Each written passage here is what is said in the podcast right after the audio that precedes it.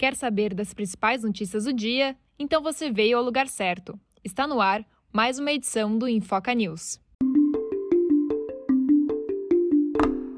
A Comissão de Constituição e Justiça dá sinal verde para o segundo mandato do Procurador-Geral da República, Augusto Aras. A sabatina, que aconteceu nesta terça-feira, durou cerca de seis horas. Durante a sua fala, Augusto Aras disse que não possui alinhamento com o presidente Jair Bolsonaro. Além disso, criticou a força-tarefa da Operação Lava Jato e a espetacularização de inquéritos. Estudo do INCOR indica a terceira dose da vacina contra a Covid-19 para pessoas acima de 55 anos. A pesquisa aponta que as pessoas que se recuperaram de forma natural apresentam seis vezes mais anticorpos do que os indivíduos da mesma idade que haviam sido vacinados com a Coronavac. O presidente dos Estados Unidos, Joe Biden, reafirmou que irá retirar as tropas do país até o dia 31 de agosto. Para isso, é preciso que o governo do Talibã cumpra sua parte do acordo. Mais de 70 mil pessoas foram retiradas com segurança do Afeganistão até agora.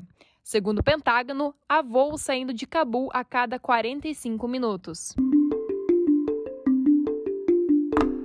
Indígenas protestam em Brasília contra o julgamento do Supremo sobre demarcação de terras e medidas que incentivam atividades de garimpo.